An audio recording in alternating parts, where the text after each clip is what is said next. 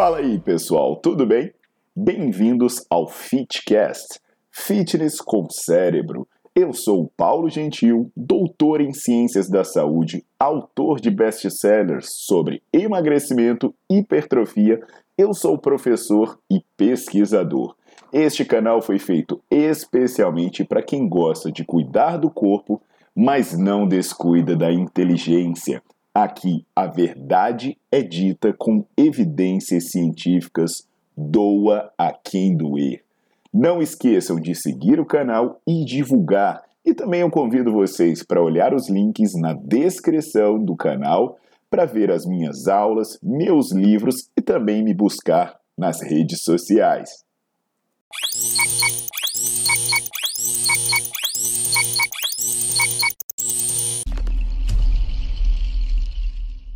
Olá pessoal, tudo jóia? Estou aqui na área, né, para passar um recado que eu considero muito importante, que é sobre saúde em geral.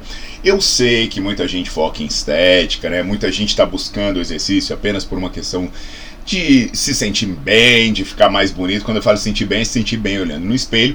Mas eu acho legal trazer também informações sobre saúde. Afinal, quem não quer viver mais? Quem não quer viver melhor?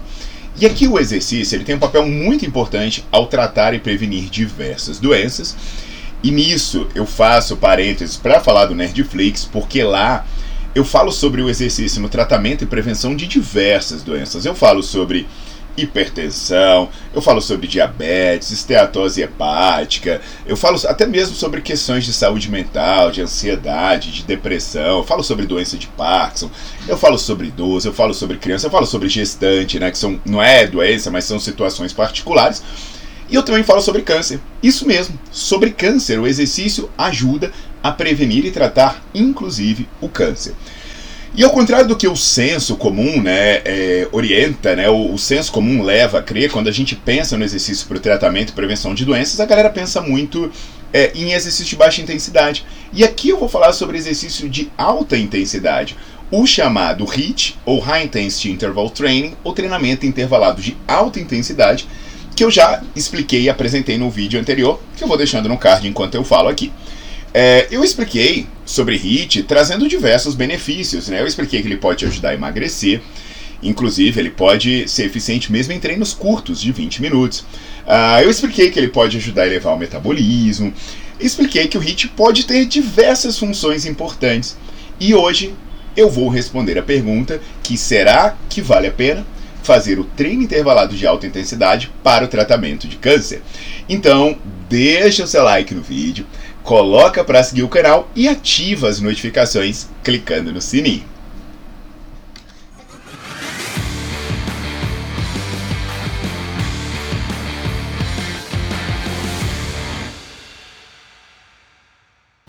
Então, pessoal, você sabia que o câncer é uma das principais causas de morte no mundo? Em vários países, inclusive, ele já é a principal causa. No mundo, o câncer é a segunda principal e no Brasil, ele também é a segunda doença não transmissível que mais mata. Durante muito tempo, né, tinha muito medo, muito estigma é, sobre a doença, e aí a gente recebia sempre a recomendação do repouso, que era a pessoa evitar esforço, a pessoa não fazer nada de alta intensidade, e sempre com a ideia de que você deveria preservar a pessoa. Então o organismo adoece, deixa ele parado para que ele seja preservado. Mas hoje, e quem correr no Nerdflix e assistir vai ficar impressionado com relação a isso, a gente, a gente vem substituindo essa ideia de preservar pela ideia de estimular, pela ideia de fortalecer. E nesse sentido, várias ferramentas que eram vistas como distantes, né, como a própria musculação, acabaram se tornando uma parte importante do tratamento e da reabilitação, inclusive quando feita dentro da quimioterapia. Mas não para por aí.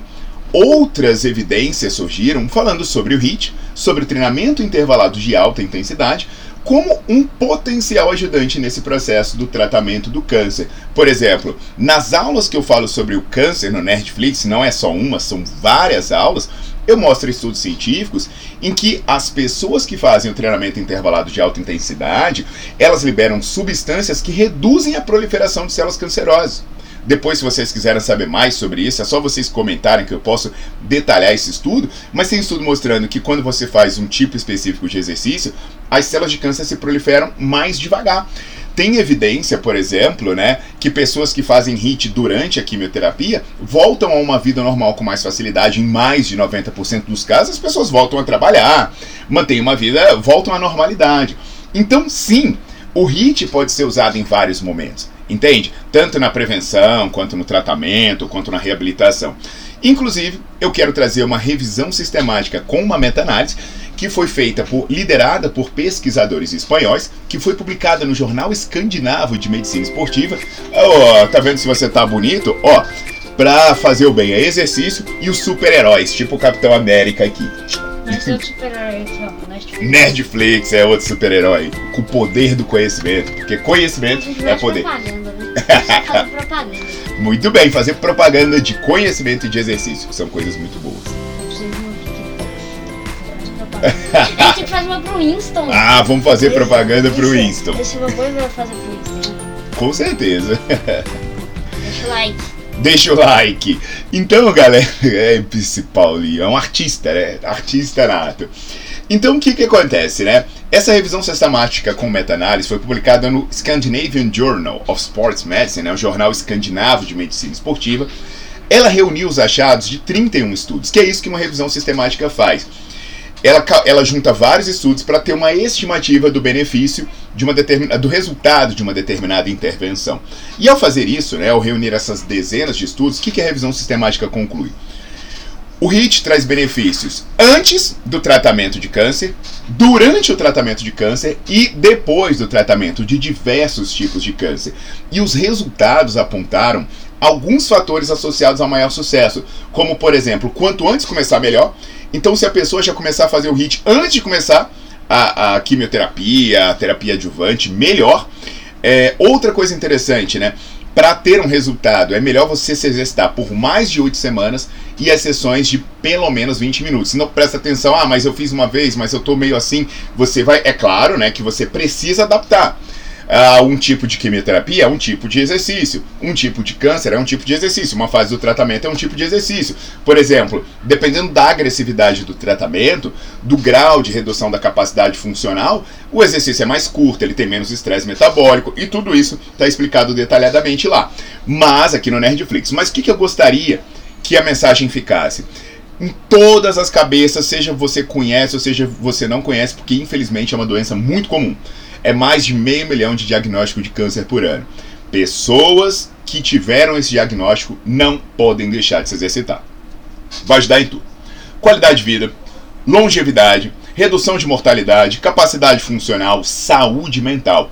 Então espalhe essa mensagem, compartilhe esse vídeo, porque eu tenho certeza que ela vai ajudar muita gente, muita gente a viver melhor, viver mais e ser mais feliz. Tá legal? Aguardo vocês nas próximas.